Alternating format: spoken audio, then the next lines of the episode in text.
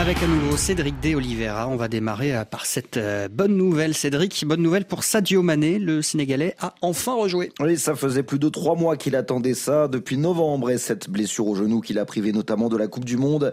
Hier, Mané est donc entré en jeu lors de la victoire du Bayern Munich 3-0 face à l'Union Berlin. Pas de but pour la star sénégalaise, mais c'est de bon augure à moins de dix jours du huitième de finale retour de Ligue des Champions face au PSG à Munich. Alors le PSG justement euh, qui va beaucoup mieux, hein. le club parisien a signé une victoire éclatante sur la pelouse de l'Olympique de Marseille. Oui, 3-0 pour les Parisiens hier lors du classique au Vélodrome. Démonstration de force euh, guidée par Kylian Mbappé, encore une fois irrésistible avec deux buts et une passe décisive pour Léo Messi. Et encore, le score aurait pu être plus large tant le numéro 7 parisien a martyrisé la défense marseillaise et notamment Eric Bailly complètement dépassé. L'Ivoirien a été impliqué sur les trois buts encaissés par son équipe, remplacé sous les sifflets de son public. L'éléphant ne s'est pourtant pas dégonflé après la rencontre, mais il aimerait vite tourner la page. Je suis frustré parce que voilà, déjà à ma sortie, il y avait déjà 3-0. Les sifflets ou pas, finalement, c'est normal. Tu perds chez toi 3-0, c'est normal que les gens ne soient pas vraiment contents du résultat. Certes, ils ont gagné 3 points très importants voilà, à l'extérieur. Euh, c'est quand même une grande équipe. C'est ce que je dis, c'est des petits moments de, de concentration qui ont payé cash là.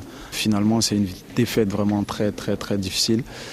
Essayons maintenant de, passer à autre chose et voir comment entamer euh, la semaine euh, qui arrive.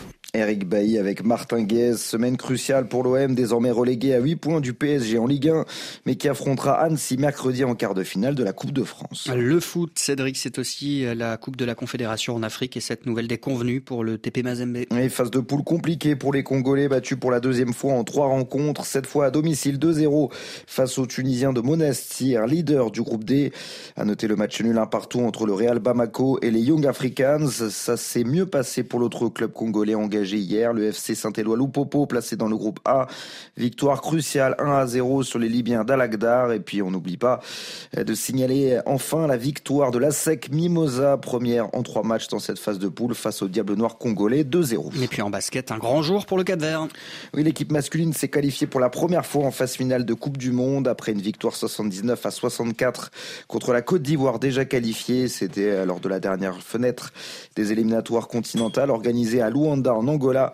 Une qualification aux allures de consécration pour l'arrière Ivan Almeida, meilleur marqueur du match avec 20 points. C'est un moment historique, c'est un rêve depuis que je suis gamin, depuis 2006. Mon, tout rêve, ce n'était pas de gagner un afro-basket, c'était de ramener Cap à, la gros étage du basket du monde. Et aujourd'hui, on l'a fait. Et c'est l'histoire aussi des, générations d'avant, les, anciens capverdiens basketteurs qui, ont tout fait aussi pour, pour qu'on soit dans cette position. Aussi un big merci pour le coach, un big merci pour le staff, un big merci pour notre président à Cap-Vert qui fait trop d'efforts pour, qu'on soit ici. Un big thank you à, toute la nation capverdienne à Cap-Vert et en dehors de Cap-Vert, qui est en Europe, aux États-Unis et tout ça, parce qu'on a une grosse communauté en dehors de Cap-Vert aussi. La joie du Cap-Verdien Ivan Almeida au micro de Georges Nsimba. Le Cap-Vert devient aussi le plus petit pays à se qualifier pour une Coupe du Monde. Cette phase finale aura lieu l'été prochain aux Philippines, en Indonésie et au Japon.